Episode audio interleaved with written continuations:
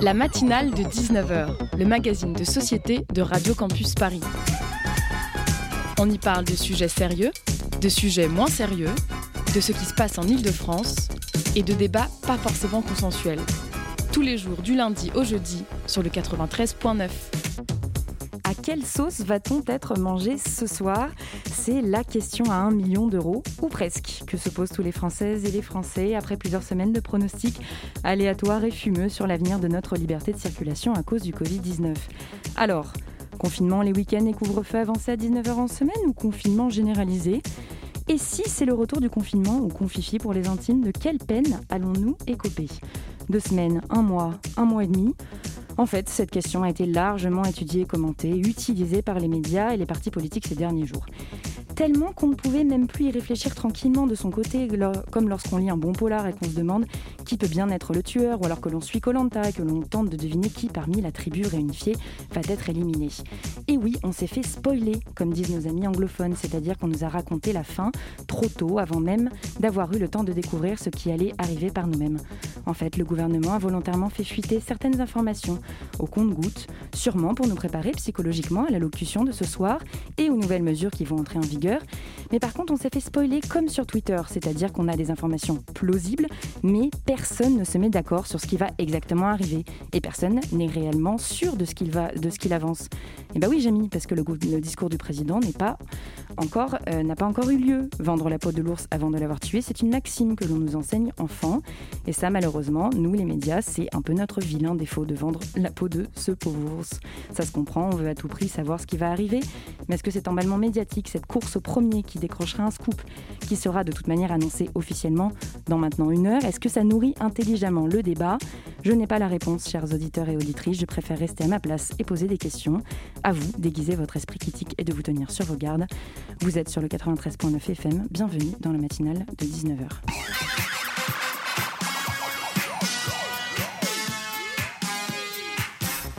Et bonsoir à toutes et à toutes. Au sommaire de cette matinale, nous parlerons tout d'abord du métier de professeur en France en 2020.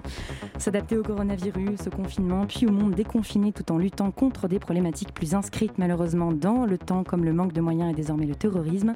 Nous ferons le point ce soir grâce à Félix, professeur d'histoire-géographie et d'enseignement moral et civique à Aubervilliers et aussi membre du syndicat national des enseignants du second degré. À 19h37, Nolwenn viendra nous offrir une chronique sur un brise-glace nucléaire en Russie. Puis dans le Zoom de la rédaction ce soir, nous recevrons Doriane Arsico et Rachel Bizouarn pour nous parler du concours Eloquentia. Enfin, à 19h49, l'émission sera clôturée par une chronique de Valentin Gris sur les aides du gouvernement au monde de la culture. Vous avez le programme, installez-vous confortablement. L'allocution de notre cher président n'est pas pour tout de suite, donc restez encore un peu avec nous sur Radio Campus Paris. La matinale de 19h sur Radio Campus Paris. Et pour démarrer cette émission, parlons d'un des plus beaux métiers du monde, le métier d'enseignant. Nous recevons ce soir Félix. Vous êtes professeur d'histoire-géographie, d'enseignement moral et civique et aussi membre du syndicat national des enseignements du second degré, le SNES. Bonsoir à vous et merci de venir témoigner sur notre antenne. Eh ben, bonsoir et merci pour votre invitation. Avec plaisir et je suis bien accompagnée pour mener cet entretien car à mes côtés se trouve Valentin de la rédaction de Radio Campus Paris. Bonsoir, bonsoir Léa, bonsoir Félix. Et alors pour commencer, Félix, expliquez-nous comment est-ce que euh, la pandémie de coronavirus, tout d'abord, a transformé vos conditions euh, d'enseignement? Alors, euh, oui, c'est vrai que le coronavirus a considérablement transformé nos conditions de travail dans l'enseignement, puisque effectivement, on a, on a donc, pour régler le problème du coronavirus, subi, comme, comme tout le monde, le même remède, hein, donc à savoir le confinement ce confinement, euh, l'éducation nationale euh, ni aucune, aucune entreprise n'y était préparée. Donc, bah, immédiatement, nous, euh, on s'est mis à trouver des solutions de rechange, puisque effectivement, on parlait de continuité pédagogique à l'époque. Alors, je crois que depuis, tout le monde a bien compris que la pédagogie n'était pas soluble dans le numérique et qu'il a fallu trouver plutôt une façon de, de maintenir le lien. Alors, euh, ce n'était pas toujours compatible avec euh, la RGPD, hein, la réglementation sur les, données personnelles. Hein. Il a fallu trouver euh, souvent bah, des entreprises commerciales capables d'assurer le lien entre les familles et nous. Et puis, il a fallu mettre à disposition bah, tout notre équipement informatique, téléphone, box, etc., pour, pour essayer de maintenir le lien avec, avec les enfants dont on avait la, responsabilité et essayer de faire en sorte bah, qu'ils puissent, qu'ils puissent quand même continuer à travailler à la maison, même si effectivement, on, voilà, on n'a eu qu'une journée pour s'y préparer. Ça veut dire qu'en fait, on a, on a commencé, enfin, on nous a annoncé le jeudi soir que ça allait confiner le lundi. Oui, tout s'est fait très vite, oui on a eu que le vendredi pour préparer euh, avec les enfants euh, le fait de savoir euh, s'ils avaient bien les codes pour se connecter au logiciel qui convenait, l'ENT, hein, l'environnement numérique de travail, qui a immédiatement sauté le jour, le jour des premières connexions parce qu'il n'était pas adapté à une telle, une telle affluence. Alors depuis, normalement, le, la région Île-de-France et le département ont mis les moyens pour que des espaces de stockage numérique soient, soient augmentés. Hein. Je crois que maintenant on dispose d'un vrai volume. Mais le problème, c'est que notamment pour les élèves qui arrivent en, sixième, euh, il n'y a pas eu de vraie formation informatique ou la formation était en cours de, pour se faire. Quoi. Donc, euh, donc pas, voilà, les outils informatiques ne sont pas maîtrisés et ça va, être, ça va être très compliqué à nouveau.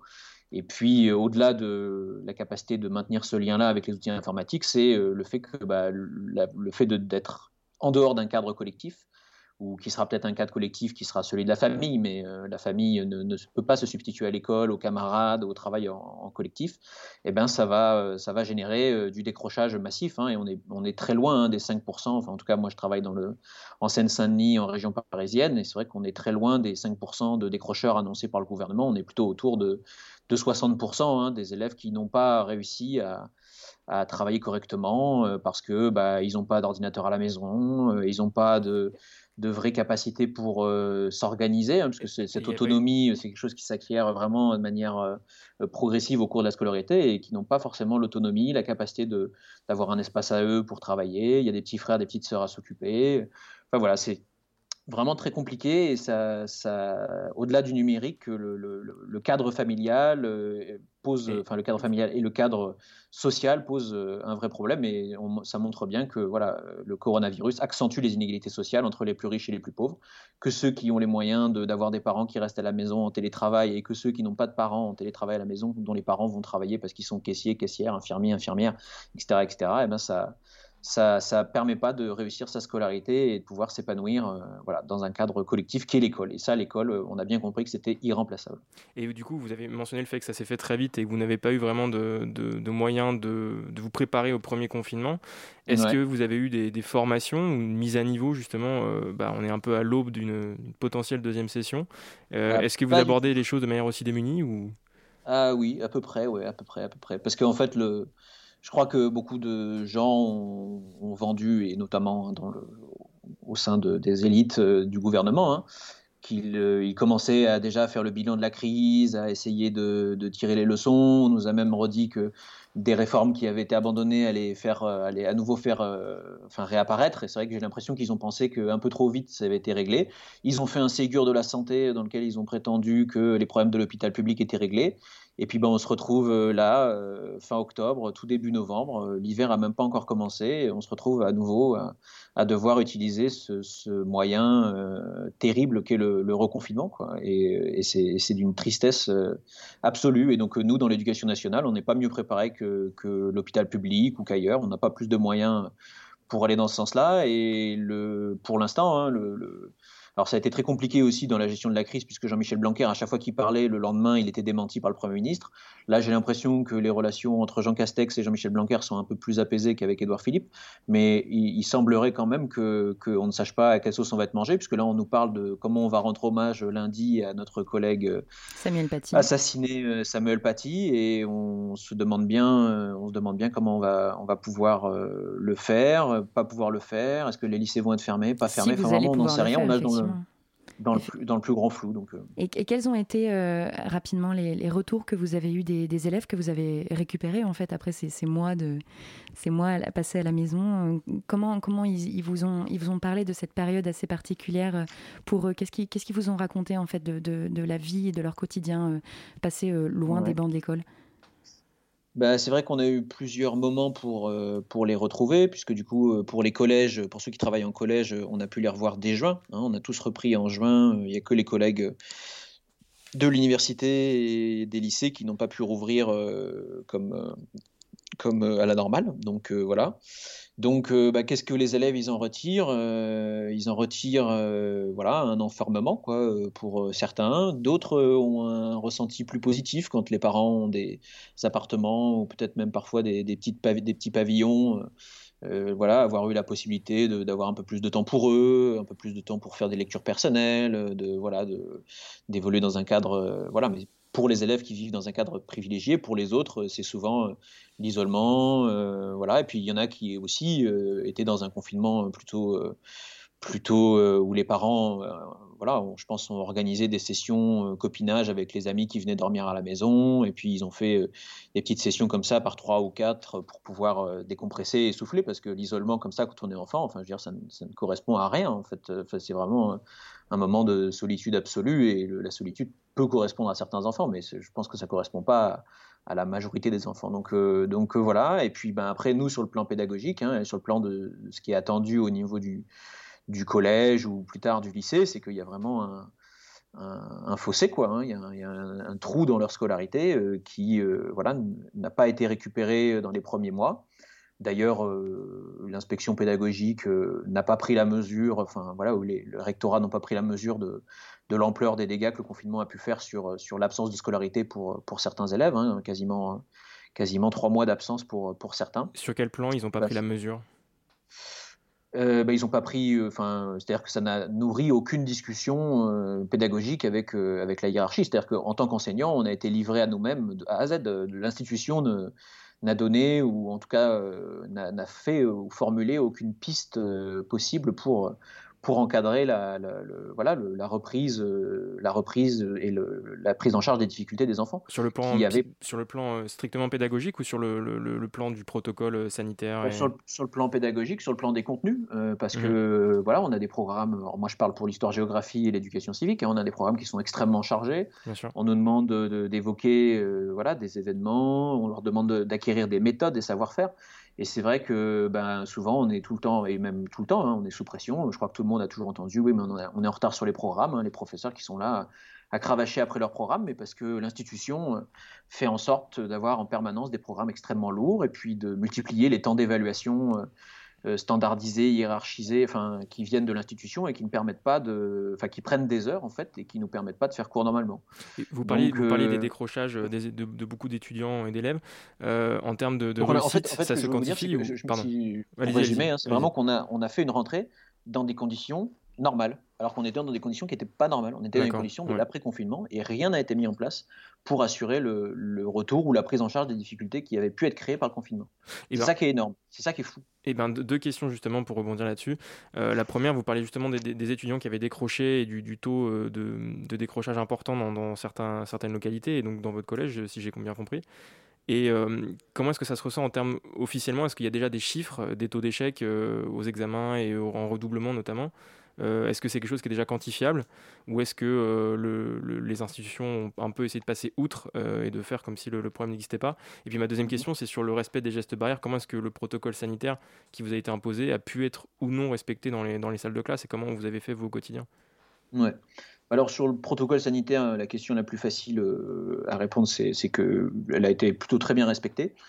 Euh, globalement, euh, je crois que là-dessus, notre chef d'établissement et puis les collègues avec qui on travaille, euh, on a, non sans difficulté, hein, on a été obligé de mettre parfois la pression hein, pour que le protocole sanitaire soit, respecté hein, de la part de, notre hiérarchie dans la mise en place locale ou de la part des élèves au niveau de notre classe pour pour que le, le travail euh, soit, soit fait. Donc il y, a eu euh, du savon dans les toilettes, il y a eu euh, du gel hydroalcoolique mis dans toutes les salles, les élèves ont eu accès à des masques. Hein. Alors des masques qui ont posé problème, hein, puisque vous avez pu le voir que les masques qui ont été distribués par l'éducation nationale avaient été traités avec des produits biocides extrêmement dangereux pour les êtres humains, hein, le, zéolite d'argent. Donc on a respiré, enfin on a eu ça sur le nez pendant quasiment trois mois. Donc euh, voilà, c'était un petit bonheur de savoir que les masques de l'éducation nationale euh, bah, euh, risquaient de nous empoisonner et qu'on avait ça toute la journée sur la figure. Donc voilà, c'était aussi un des, moments intéressants de, cette rentrée. Donc voilà, donc au niveau du protocole sanitaire, hein, c'était plutôt bien respecté. Les élèves ont joué le jeu, les élèves étaient inquiets hein, aussi, les familles aussi, et donc ça là-dessus, il y a eu assez peu de problèmes. Sur la partie pédagogique, comment ça se traduit le, voilà, ce, retard que les élèves peuvent prendre pendant le, à cause du confinement et de l'absence d'école? Eh ben, ça va se traduire par, par exemple, les élèves de 6e que j'ai pu récupérer cette année.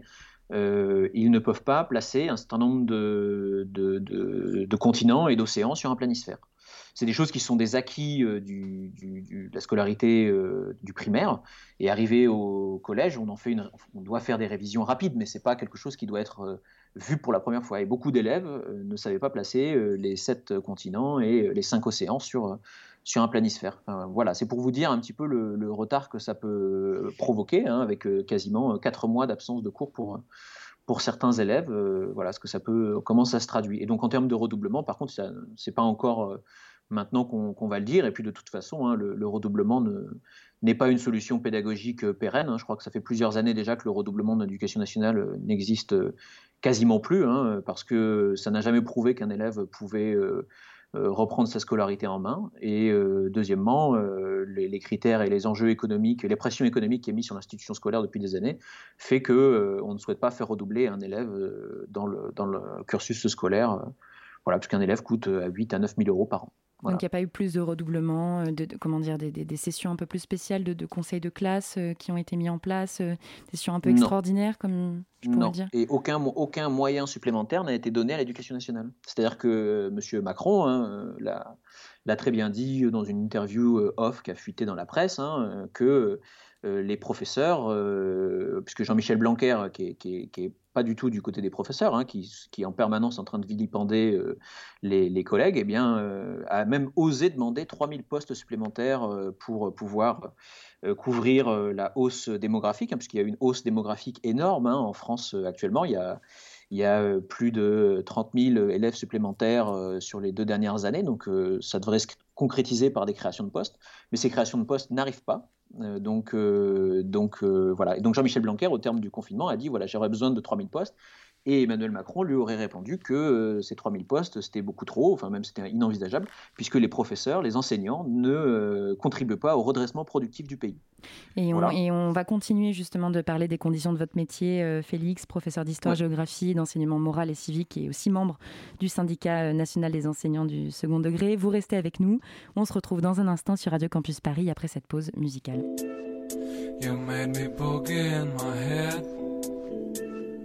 I'm just a chubby in your head, son. You made me boogie in my head. I'm just a chubby in your head, son.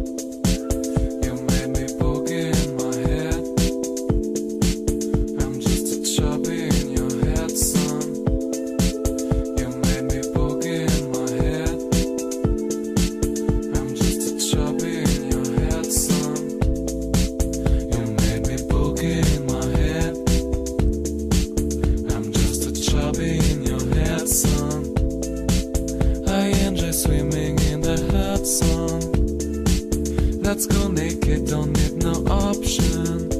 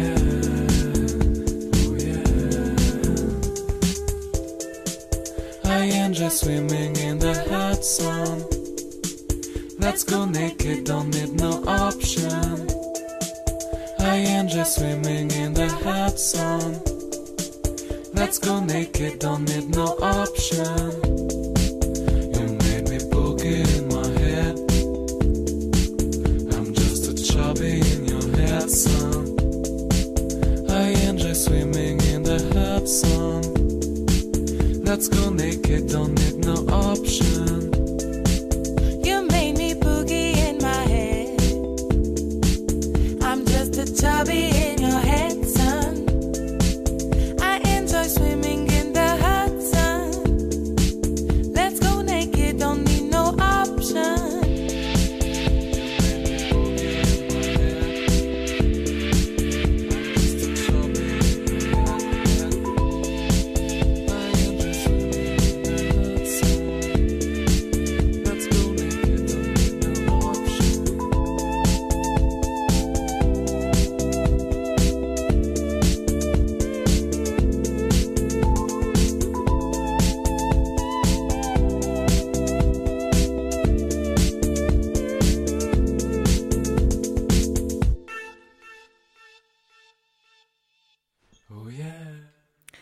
C'était Edson de Cassie Lambiste et Silo. Il est 19h passé de 22 minutes et vous écoutez toujours Radio Campus Paris, bien entendu.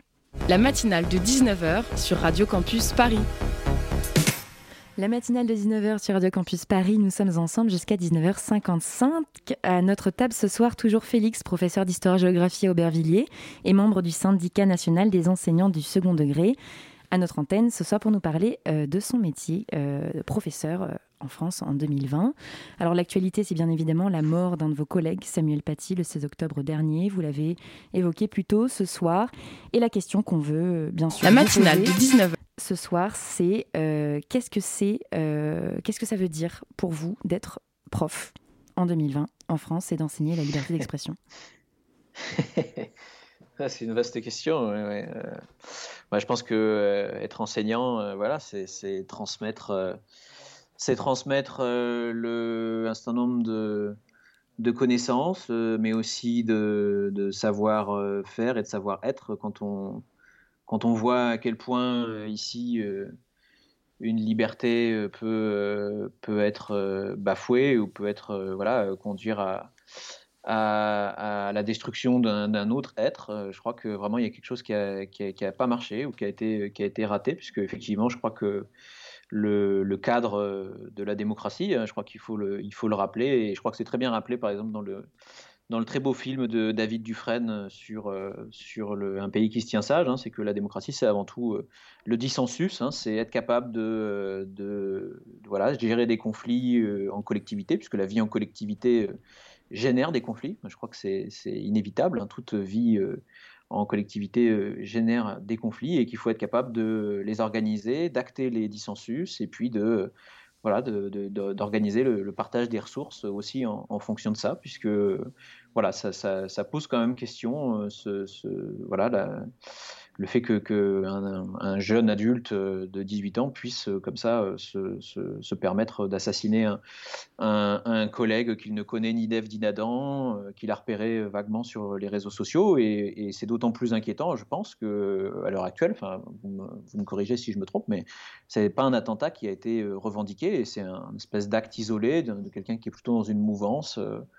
voilà, et on a essayé de retracer un peu les fils de tout ça, mais ce qui est d'autant plus inquiétant, c'est que c'est voilà, peut-être des gens qui ne sont pas forcément euh, directement liés à une organisation. Et que tout à fait, ça n'a pas été encore revendiqué. Euh, voilà, c'est ça qui est d'autant plus inquiétant. Je crois quelqu'un qui parlait d'un terrorisme d'atmosphère. Euh, voilà, je crois que c'est ça aussi qui peut provoquer de, de l'inquiétude. voilà. Après, je pense aussi que ce, cet acte-là, il faut vraiment le dissocier de, il faudra que, l'enquête avance hein, de toute façon, et je crois qu'il est difficile de, voir où est-ce que tout ça va et où est-ce que ça va nous, mener. Mais je crois qu'il est vraiment important de, bien rappeler que c'était pas un élève de, l'enseignant et que, ça peut partir d'une dispute qui a eu lieu avec, avec des élèves et des parents d'élèves euh, du de, l'établissement, mais que, mais que voilà, ça ne doit pas générer de peur de ses élèves. Enfin, je crois que la plupart des collègues sont vraiment, enfin même l'ensemble des collègues sont vraiment bien au fait de ça, que voilà, il n'y a pas de, il a pas de peur des élèves, il n'y a pas de, voilà, c'est pas, pas quelque chose qui, qui venait des relations directes. C'était plutôt quelque chose qui était, euh, voilà, qui est rapporté euh, de manière encore euh, mystérieuse euh, vers, cet établissement-là. Mais voilà, ça, demande encore euh, un temps d'enquête important. Et très concrètement, du coup, on était parti sur une question très vaste au départ. très mhm. concrètement, est-ce que vous, vous avez présenté, est-ce que vous avez étudié les, caricatures de Charlie Hebdo ou est-ce que vous en avez discuté avec vos élèves? Comment est-ce que vous avez géré le, la, bah, la, dernière séquence malheureusement médiatique et, et policière? Bah alors il faut, il faut déjà dire que pour les collègues du secondaire, aucun, aucun de nous hein, n'a pu réagir avec ses élèves. Je crois que ça nous a tous beaucoup manqué oui, de pas vacances, être là pour pouvoir, voilà, parce que c'est les, les, vacances de la Toussaint actuellement. Euh, et, donc, ça nous a tous beaucoup manqué de ne pas pouvoir en discuter avec nos élèves euh, à, vif, hein, de pouvoir euh, en réagir avec eux et de pouvoir écouter et puis tout écouter. Je crois que vraiment, il faut être capable de, tout écouter et de, de façon à, défaire les nœuds de, la pensée que, certains peuvent peut-être avoir ou une forme de, de, voilà, de, provocation ou d'intolérance qui pourrait, qui pourrait exister, hein, parce que je crois qu'il faut, il faut être prêt aussi à ça. Mais je crois que voilà, ce sont, sont des enfants, il faut être capable d'écouter leurs questions, d'essayer aussi de leur permettre d'aller au bout de la logique, parce qu'en fait, parfois, il y a des principes qu'on pense être euh, voilà, euh, acquis ou qui devraient être infusés, etc. Mais en fait, il n'y a pas de, vérité révélée en éducation civique et en démocratie. Donc parfois, eh ben, il faut que les élèves ils poussent la logique hein, jusqu'à la provocation pour, pour comprendre les mécanismes et les rouages de notre mode de vie en société. Et je crois qu'il ne faut pas en avoir peur. Et je crois qu'on a des formations disciplinaires qui sont, qui sont suffisamment solides, hein, que ce soit euh, pour l'histoire-géographie, mais euh, dans d'autres disciplines. Et toutes les disciplines de, l'enseignement euh, secondaire sont, convoquées à un moment ou à un autre, parce que les caricatures, on les la forme caricature, on l'étudie en français. On peut aussi l'étudier enfin, des, des, en, en, en, SVT, le, la reproduction ou euh, la forme de la Terre, par exemple, peut poser problème à certains créationnistes euh, et religieux, euh, fondamentalistes, qui mm. vont revendiquer que la Terre est plate a été créée par Dieu il y a 4000 ans. Enfin, voilà, ça existe aussi. Hein. Donc, tous les professeurs sont confrontés à un moment donné à, à, des pratiques religieuses qui peuvent être voilà, dans certaines familles, et donc il faut être capable de, déconstruire et de rappeler que voilà, dans les sciences, et la raison euh, nous amène à, considérer que euh, il faut euh, pouvoir démontrer, qu'il faut pouvoir montrer la, construction de, des vérités qui, qui, qui, forment à la fois notre, notre savoir et notre vie en communauté, et que en aucun cas on ne se fonde sur des textes écrits il y a 2000 ans et euh, qui seraient, euh, qui seraient des vérités révélées euh, données par des prétendus prophètes. À voilà, c'est pas c'est pas comme ça que ça fonctionne. Et puis il faut aussi, nous en tout cas en histoire, c'est une de nos fonctions et c'est une des une des étapes en sixième, c'est de rappeler que c'est de rappeler que ces religions elles sont construites, qu'elles sont historiquement datées, qu'elles ont évolué dans le temps. Donc vous parlez des religions en tant que telles, vous les, vous les abordez, c'est un sujet d'étude. Et c'est l'entièreté du programme d'histoire de, de, de, de sixième. C'est, euh, on commence par euh, la préhistoire qui nous permet de dater euh, dans le temps long le, voilà, le, développement des êtres humains, l'invention de l'agriculture, puis l'invention de l'écriture, et puis on arrive après sur, sur, le, sur les critères qui nous permettent de définir scientifiquement ce qu'est un être humain, hein, le différencier des primates, etc. Et puis dans un deuxième temps, on va arriver sur les questions, sur différencier ce qu'est un mythe de ce qu'est la vérité historique, de ce qu'est euh, voilà, d'arriver à comprendre les fonctions du mythe aussi, hein, que chaque société se donne à un moment donné euh, pour pour se transmettre euh, voilà une culture, une histoire, etc. Et puis de rappeler aussi les faits historiques, comment on construit cette vérité, et puis comment aussi cette vérité elle évolue en permanence, parce que comment vous on va constamment trouver des nouvelles sources, constamment trouver des nouveaux documents. Voilà, et donc par exemple, quand on étudie Jésus-Christ euh, ou la création, euh, enfin la formation de, du christianisme sous l'Empire romain, eh ben, on voit par exemple qu'il n'existe que deux sources à notre disposition euh, qui attestent l'existence de quelqu'un qui s'appellerait Jésus-Christ. C'est le fait qu'il y ait une pierre qui affirme que Ponce Pilate euh, a été le juge de la province de Judée. Voilà, ça c'est la première chose. Donc c'est même pas Jésus-Christ, mais c'est le fait qu'un juge s'appelait Ponce Pilate à cet endroit-là. Et puis un chroniqueur, euh, un chroniqueur euh, romain d'origine juive, Flavius Joseph, qui va attester de la présence d'un prophète illuminé qui va répandre une sorte de bonne parole euh, en Judée, et c'est ça qui va nous donner les informations euh, qu'on connaît pour établir une vérité historique à propos de ce personnage euh, que serait Jésus-Christ. Et puis après, on voit que le christianisme, eh ben, il y a le rôle d'un Romain qui s'est converti au, christianisme, qui s'appelle Saint Paul, et qui va envoyer des lettres et qui va commencer à former une communauté de gens qui vont croire en cette religion, etc., etc. Et puis que aussi au départ, c'est une religion qui partait, voilà, que Jésus était de, confession juive et que c'est une, secte du, judaïsme qui a réussi et qui est devenue une, gigantesque église. Mais c'est voilà, et c'est la même chose avec l'islam. l'islam, on enseigne de la même façon. c'est en cinquième. Alors depuis la réforme des programmes de 2005, l'islam et la civilisation arabo-musulmane médiévale a été euh, considérablement occulté. Aujourd'hui, on l'étudie plus que dans les relations euh, que euh, cette civilisation a avec le reste des civilisations de la, Méditerranée, l'Empire byzantin, l'Empire carolingien, etc. Avant, il y avait beaucoup plus d'informations sur cette, sur cette civilisation arabo-musulmane et c'était nettement plus intéressant. Mais la contre-offensive réactionnaire de 2015 contre le gouvernement à l'époque qui était avec l'éducation nationale, c'était Najat Vallaud-Belkacem. Il y avait eu toute une campagne d'opinion pour, faire reculer l'enseignement alors qu'il était déjà en place. Hein eh ben, on a perdu une partie des programmes. Donc euh, voilà, c'est quelque chose de, grave, puisque je pense que c'est extrêmement important de, comprendre euh, l'importance de cette civilisation, qui nous a quand même donné euh, un grand nombre de, mots, hein, ne serait-ce que dans le, dans le français. Comme, vous l'avez rappelé. Avec, aussi qui nous a donné le, zéro en mathématiques. Hein. Je crois que mes collègues de mathématiques enseignent la, la, formation des chiffres arabes qui sont aujourd'hui toujours utilisés par nous. Et je crois que voilà, c'est c'est des civilisations qui sont en permanence euh, en train d'échanger. Donc je pense que c'est important de, le rappeler et que ça a toujours été comme ça et que, et que ça continuera à l'être. Eh ben, merci pour euh, ces exemples très concrets, euh, Félix. merci d'être passé au micro de la matinale de 19h. Je rappelle que vous êtes professeur d'histoire-géographie d'enseignement moral et civique et aussi membre du syndicat national des enseignements de second degré, le SNES. Merci infiniment pour euh, ce témoignage de terrain. Belle soirée à vous. Et un grand merci, également à Valentin de nous avoir, euh, euh, de m'avoir accompagné sur cet entretien et à Sandra de m'avoir précieusement aidé à préparer cet entretien. 19h33 quasiment à l'écoute de Radio Campus Paris. Tout de suite une chanson pour réchauffer ce mois d'octobre bien froid sur le 93.9 FM.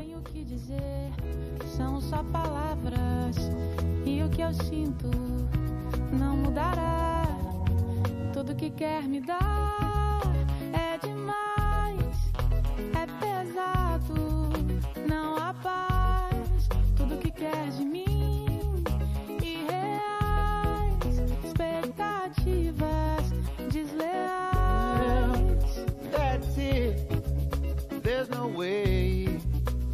over. Good luck, I have nothing left to say.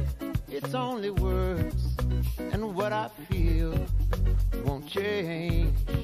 Tudo que quer me dar. Everything you want to give me. É too much. It's heavy.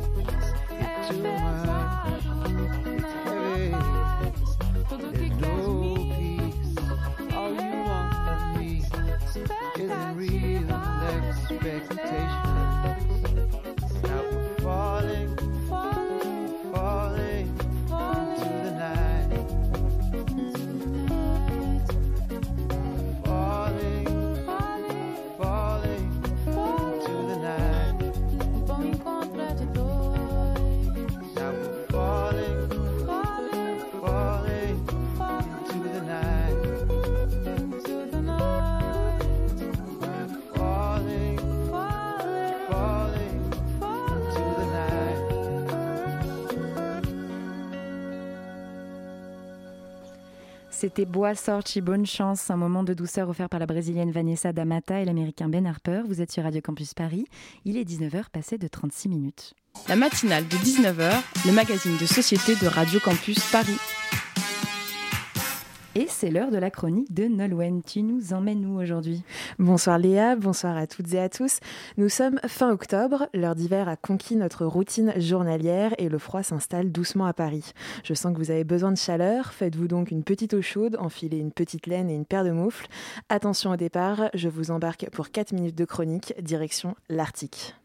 173 mètres de long pour 112 mètres de large, c'est le gabarit du nouveau monstre russe. Il s'appelle Arctica et c'est un navire capable de déplacer 33 500 tonnes d'eau à l'aide de réacteurs nucléaires. Réacteurs nucléaires qui délivrent une puissance de 175 MW, soit 1000 fois plus que l'énergie nécessaire à la cuisson de ta pizza du dimanche. Arctica est aujourd'hui le brise-glace le plus imposant et le plus puissant du monde. Il peut à lui seul franchir une couche de glace de 3 mètres d'épaisseur. Mais venons-en aux faits. Le dernier rapport des scientifiques du GIEC est plombant. L'Arctique se réchauffe deux à trois fois plus rapidement que la moyenne terrestre. Triste nouvelle pour beaucoup, mais aussi l'occasion pour certains d'y entrevoir un enjeu économique et politique stratégique. Je vous explique. D'abord, définissons ce qui est définissable. L'Arctique est la région qui entoure le pôle Nord. Elle comprend huit pays l'Islande, la Norvège, la Suède, la Finlande, la Russie, le Canada, les États-Unis avec l'Alaska et le Danemark avec le Groenland. Ces huit pays forment, avec six associations de peuples autochtones, le Conseil de l'Arctique. Créé en 91, ce forum intergouvernemental traite des problèmes rencontrés dans la région. Et quel est donc l'enjeu de cette énorme brise-glace russe en Arctique? La région de l'Arctique attire. On y retrouve près de 13% des ressources pétrolières et 30% des ressources gazières. Juridiquement parlant, l'Arctique n'est pas considéré comme un continent, mais comme une zone maritime gelée. Mais réchauffement climatique oblige, la glace fond et les ressources se font moindres. La région se retrouve donc au cœur de débats entre les États. Chacun souhaite exploiter ses nouvelles ressources naturelles. Nouvelles ressources, euh, ok, mais ça fait quand même un, bon bout de temps que l'Arctique est là, non? Bien sûr, on en parle aujourd'hui parce que tout s'accélère, mais ça fait finalement longtemps que les puissances lorgnent sur le potentiel de la région. C'est en 2007 qu'elle devient un véritable marché. Le Premier ministre canadien annonçait en effet la construction d'un port en eau profonde dans le passage du Nord-Ouest. La Russie plantait son drapeau à 4261 mètres de profondeur. Il y a 10 ans, le PIB de la région représentait 443 milliards de dollars et il devait être triplé d'ici 2040. Nouvelle fascination, avec la fonte des glaces, la navigation se fait de plus en plus simplement. En 2018, un porte-conteneur réussissait à relier l'Asie à l'Europe en empruntant le passage du Nord-Est, verdict, 40 jours de trajet de gagné. Fonte des glaces certes, mais fonte des glaces partielles suivant les saisons, d'où la nécessité d'investir dans des brise-glaces pour continuer d'apprivoiser la région de l'Arctique. Et ça donne quoi alors, le marché du brise-glace mondial? En 2011, la Russie demandait à la Chine un partenariat de la route de la soie sur glace, sans succès. Six ans après, le pays du soleil levant employait l'expression de la route de la soie polaire. Elle se disait prête à collaborer avec les sept autres pays de la région pour investir dans des infrastructures dans une optique multilatérale. Souvenez-vous aussi, l'année dernière, Donald Trump proposait maladroitement au Danemark de racheter le Groenland. Et puis ce 15 janvier, quelques heures avant sa démission, Dimitri Medvedev, le Premier ministre russe, signait un chèque de 1,46 milliard de dollars, d'euros pardon, pour lancer la fabrication du plus gros brise-glace jamais construit. Nom de code, Leader. Et là, je vous vois venir. Non, mais attends, tu vas nous dire que c'était Arctica, le plus gros brise-glace et tout. Mais justement, l'Arctica fait partie du projet parmi les trois brise-glaces prévus. L'Oral et le Sibir devraient prendre la mer en 2021 et 2022. Du côté de l'Amérique, le Canada peine à trouver des financements et les États-Unis galèrent avec deux de leurs trois navires proches de la fin de vie. En Union européenne, le projet Aurora Borealis était annoncé comme le navire de recherche le plus avancé du monde. Il n'a pas avancé depuis 18 ans. À l'Est, la Chine n'est pas en reste. Pékin a annoncé il y a deux ans la construction d'un brise-glace de 30 000 tonnes, seul engin qui serait capable de concurrencer son voisin russe. Enfin, pour Moscou et son nouveau brise-glace nucléaire, l'objectif est clair. Il s'agit de marquer son hégémonie maritime face aux puissances du globe en devenant le premier pays producteur mondial de gaz, le tout sans perdre le nord. Eh bien, merci Nolwenn pour cette chronique euh, très instructive et on continue avec toi puisque ce soir tu reçois dans le Zoom de la rédaction Dorian Arsico et Rachel Bisouarn pour parler du concours Eloquentia. L'erreur est-elle un droit? La réalité vaut-elle mieux que le rêve? Le meilleur est-il à venir? Ces questions ont été férocement argumentées lors des concours Eloquentia, concours de prise de parole, dont la demi-finale aura lieu ce mardi à la Fayette Anticipation à Paris. Dans le studio pour en parler, donc Dorian Arsico, bonjour. Bonjour. Euh, vous êtes demi-finaliste du concours cette année et gagnante du concours à Bayonne. Également avec nous Rachel Biswarn. Bonjour. Bonjour.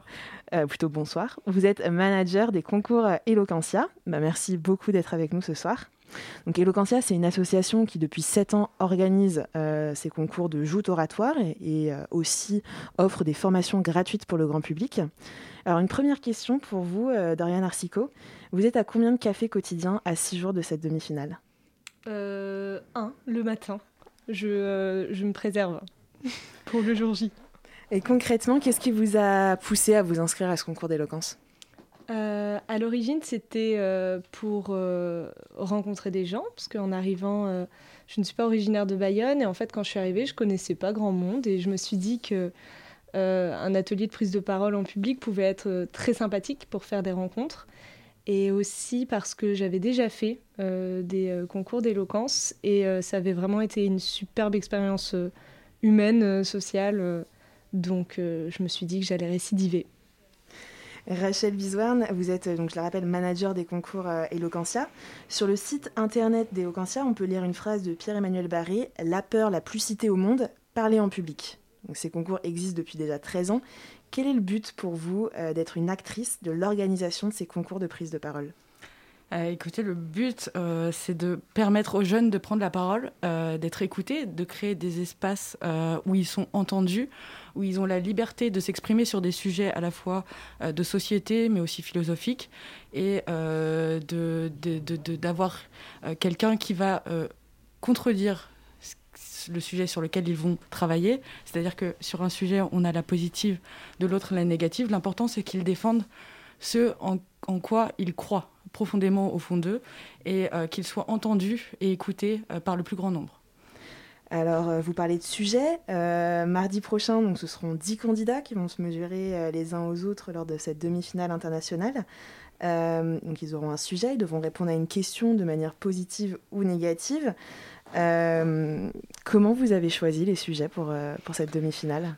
Ah, L'intérêt, c'était de travailler des sujets déjà qu'ils n'ont jamais euh, vus ou entendus ailleurs dans d'autres concours d'éloquence et des sujets qui soient à la fois de société, mais surtout d'actualité, qui soient assez larges euh, pour, être, euh, pour que chaque candidat puisse prendre l'angle euh, auquel il a en- envie de répondre et, de, et de travailler vraiment sur une thématique où on peut faire passer un message, d'avoir une prise de parole citoyenne et d'éveiller les consciences. Alors, Dorian euh, Arsico, est-ce que vous avez déjà connaissance de votre sujet? Euh, oui, tout à fait. Mon sujet est transgresser, est-ce progresser? Et je défends le oui. Et alors, comment on se prépare euh, à répondre, euh, enfin, pour une demi-finale? Euh, comment on se prépare? Bah, Je dirais qu'en fait, les premiers jours, on y pense un peu tout le temps, quand on peut. Et au fur et à mesure, on, on note des bribes d'idées qui passent par-ci, par-là.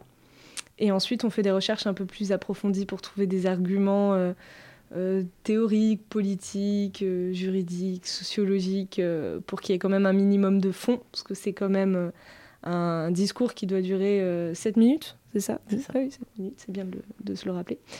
Euh, donc euh, faut quand même qu'il y ait de la matière. Donc voilà, ça, ça passe par là. Vous parlez de trouver des arguments sociologiques, juridiques. Euh, c'est quoi votre parcours à vous? Euh, juridique, euh, je suis, en- je suis étudiante en droit. Euh, maintenant, personnellement, les arguments juridiques, euh, je- j'en applique quand même, enfin j'en utilise quand même peu. Je préfère les arguments sociologiques ou philosophiques ou même historiques, tout simplement parce que euh, l'intérêt quand même d'Eloquentia, c'est que c'est ouvert à, tous. Et je trouverais ça dommage de se conditionner à du juridique, parce qu'en fait, l'éloquence, c'est pas ouvert qu'aux étudiants en droit, c'est ouvert à tout le monde. Donc, euh, à ce sujet-là, je préfère ouvrir un peu les champs, quoi. Alors, euh, donc ces, dix candidats euh, vont devoir affronter euh, des jurys. Comment vous avez choisi ce jury pour, pour cette année 2020, euh, Rachel Bizouarne alors, ce qui est important pour nous, c'est que, comme à Eloquentia, tous les styles de prise de parole sont autorisés, donc que ce soit le rap, le slam, la plaidoirie, le stand-up. C'est important que ce jury il soit capable de, juger les candidats en fonction de leur, prise de parole. Donc, on va choisir un humoriste, une journaliste, un rappeur, une comédienne, et que tous ces styles de prise de parole soient représentés à la fois dans le jury et dans nos candidats. Et alors, quel, euh, quel, quel, va être le jury cette année? Ça reste encore euh, secret. C'est oh, encore secret. Et alors, sur quels critères vont être euh, notés euh, les candidats euh... alors les candidats sont notés sur euh, évidemment autant le fond que la forme, mais il s'agit de répondre à la question, de savoir gérer sa voix, son intonation, son regard, euh, son, sa gestuelle, son aisance scénique. Euh, la, construction du discours, avoir de, bons arguments et savoir transmettre un message et de, toucher potentiellement aussi les gens. Bien sûr. Euh, c'est quoi un gagnant euh, d'Eloquentia Enfin, quelles, compétences sont vraiment importantes pour pouvoir gagner? Et, s'il y en a? Je ne suis pas sûr qu'il y en ait. Il euh, n'y a pas de profil type, j'ai envie de dire, puisqu'on a des gagnants qui, euh, qui ont des profils complètement différents, des parcours complètement différents aussi. Euh, et je dirais juste que c'est quelqu'un qui, à la fois, a un discours construit, qui sait toucher un maximum de personnes grâce à ses arguments, grâce à ses paroles, et, et, et où les gens vont ressortir en se disant j'ai appris quelque chose j'ai compris quelque chose et il m'a fait ou elle m'a fait réfléchir. Alors, euh, on est dans un contexte sanitaire un petit peu particulier, les nouvelles mesures euh, vont tomber ce soir. Concrètement, comment vous avez prévu de, de réadapter cette demi-finale et puis la, la, finale du 6 novembre euh, s'il y avait réadaptation? Écoutez, on verra ce que, ce que dit le président de la République ce soir et en fonction, on s'adaptera et plusieurs plans sont possibles. Donc, on, on, verra ce soir et, et on décidera vous, cette nuit. Vous avez déjà quand même des pistes, j'imagine. On réfléchit. euh, et si des auditeurs et des auditrices nous écoutent, euh, quelles sont les conditions Enfin, comment on peut s'inscrire euh, pour l'année prochaine? Quels sont les critères un petit peu d'admission? Alors, si vous avez entre 18 et 30 ans, que vous résidez ou étudiez dans un département où est implanté un concours Eloquentia, vous êtes libre de vous inscrire, d'être formé et de participer au concours et de bah, sûrement vivre une des meilleures aventures de votre vie. Je confirme. eh bien, merci beaucoup euh, Rachel Bizouarne et euh, Dorian Arsico euh, ce mardi 3 novembre. Donc, euh, ce sera la demi-finale du concours Eloquentia, le plus grand concours français de joute oratoire et ça se passera à Lafayette Anticipation. Merci beaucoup à vous. Merci. Et merci le message est passé et merci à toi Noël pour ce Zoom. Vous écoutez la matinale de 19h, il est 19h49 sur Radio Campus Paris. La matinale de 19h. Du lundi au jeudi sur Radio Campus Paris. On retrouve maintenant Valentin Gris pour la deuxième chronique de notre émission, chronique à date de péremption puisque le président Emmanuel Macron doit s'exprimer dans quelques minutes sur d'éventuelles mesures de reconfinement. Mais avant cette nouvelle apocalypse, carrément Valentin, tu as voulu faire le bilan chiffré des aides de l'État en faveur de la culture et tu n'es pas vraiment convaincu. Et non Léa, c'est l'instant chiffre de l'émission, alors tout ça vos ardoises, je vous propose un peu de calcul mental, pardon. La culture, c'est 2,5% des emplois en France en 2019, c'est aussi 2,3% du PIB, probablement un peu plus parce qu'il faut bien voir que la culture attire aussi les touristes et que les touristes comptent eux pour 7% de l'activité économique. Pas une bagatelle donc, pas une mince affaire non plus. Or, le gouvernement a mis en place 5 milliards sur la table pour la culture, c'est le chiffre à retenir, 5 milliards annoncés en juin, plus une nouvelle rallonge de 115 millions annoncée fin octobre pour les cinémas et le spectacle vivant, 5 milliards aussi dans un plan de relance national de 100 milliards globalement, ça fait 2% pour la culture environ. Mathématiquement, si vous m'avez suivi, on s'y retrouve à peu près. Sauf que, et c'est là que ça devient plus compliqué, la culture a subi aussi plus de dégâts que les autres secteurs euh, pendant le confinement, du, déconfinement au déconfinement partiel, et en passant par le petit dernier, le couvre-feu en soirée. Euh, je passe les résultats par activité, mais les pertes sont estimées avant la seconde vague à 22 milliards d'euros, c'est un quart des revenus annuels du secteur. L'INSEE prévoit que la croissance va être négative en 2020 dans le pays, à moins 9%. Si on simplifie, ça veut dire que la culture a essuyé des pertes 2 à 3 fois plus grandes que le reste de l'économie. Mais dans le détail, Valentin, les acteurs du monde culturel saluent-ils quand même les initiatives du gouvernement? Oui, malgré l'enveloppe qui paraît un peu faible, il y a de vrais points positifs. Le gouvernement a prolongé les droits des intermittents jusqu'en août 2021. Ça leur permettra de voir plus clair. Le monde du livre a salué les 230 millions d'euros, toutes mesures confondues, qui ont pu arriver ou vont arriver aux libraires, aux auteurs et aux éditeurs. Le chômage partiel a aussi permis de baisser les coûts des entreprises culturelles, c'est indéniable. Le souci provient en fait d'ailleurs, notamment des prêts garantis par l'État, parce que quand je vous parlais des 5 milliards d'euros tout à l'heure, il faut voir que 40% de cette somme ne passe que par des garanties de l'État. Les acteurs s'endettent et l'État promet simplement aux banques de se porter garant en cas de faillite.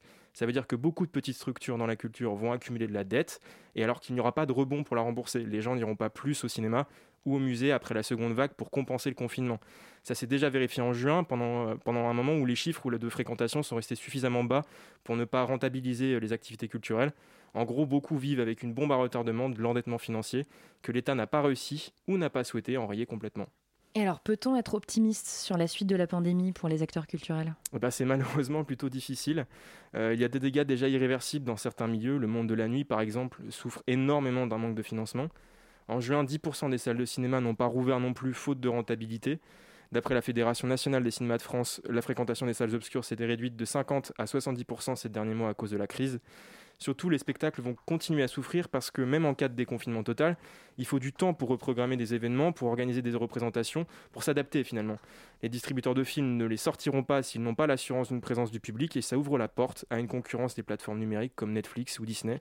La culture a besoin de visibilité pour fonctionner, c'est l'une de ses caractéristiques. Elle a donc besoin d'un soutien financier important et prolongé dans le temps. Elle aurait aussi besoin, outre l'argent, de plus de souplesse, parce qu'il faut constater que le couvre-feu lui a été adressé en partie, comme si la culture portait, en priorité la responsabilité de l'épidémie.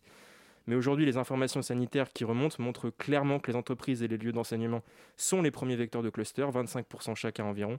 Les rassemblements publics et privés temporaires ne représentent que 10% des clusters. Alors il serait peut-être temps de racheter l'image de la culture et de ne pas criminaliser sans preuve son fonctionnement. On pourrait même enfin la voir comme un outil précisément pour nous divertir et nous élever en tant qu'individus, en tant que société, pendant une période difficile pour tout le monde. En conclusion, pour reprendre les mots du président du Festival de Cannes, Pierre Lescure, dans une interview donnée au journal Le Monde ce week-end, putain, la culture, c'est pas juste un loisir. Très belle euh, conclusion, Valentin. Merci pour cette chronique. Ainsi se termine cette matinale de 19h. Avant de se quitter, remercions nos invités du soir Félix, Dorian Arsico, Rachel Bizouarne, ainsi que toute l'équipe de cette émission, sans qui nos, micros resteraient bien tristes. Merci à la fabuleuse Anaïs Martinez à la coordination, à l'irremplaçable Colin à la réalisation ce soir. Merci aussi à Valentin Gris et Nolwenn pour leur superbe chronique et pour respectivement la co-interview et le Zoom. Et enfin à Sandra pour son aide précieuse sur le premier sujet de l'émission de ce soir. Dans une poignée de minutes, ce sera au tour de l'équipe d'Extérieur Nuit, l'émission cinéma de Radio Campus Paris, de prendre place devant nos micros. Restez à l'écoute, chers auditeurs et chères auditrices. La matinale de 19h revient demain, même lieu, même heure. Et ça, on espère que ça durera le plus longtemps possible. Belle soirée à vous sur le 93.9 FM.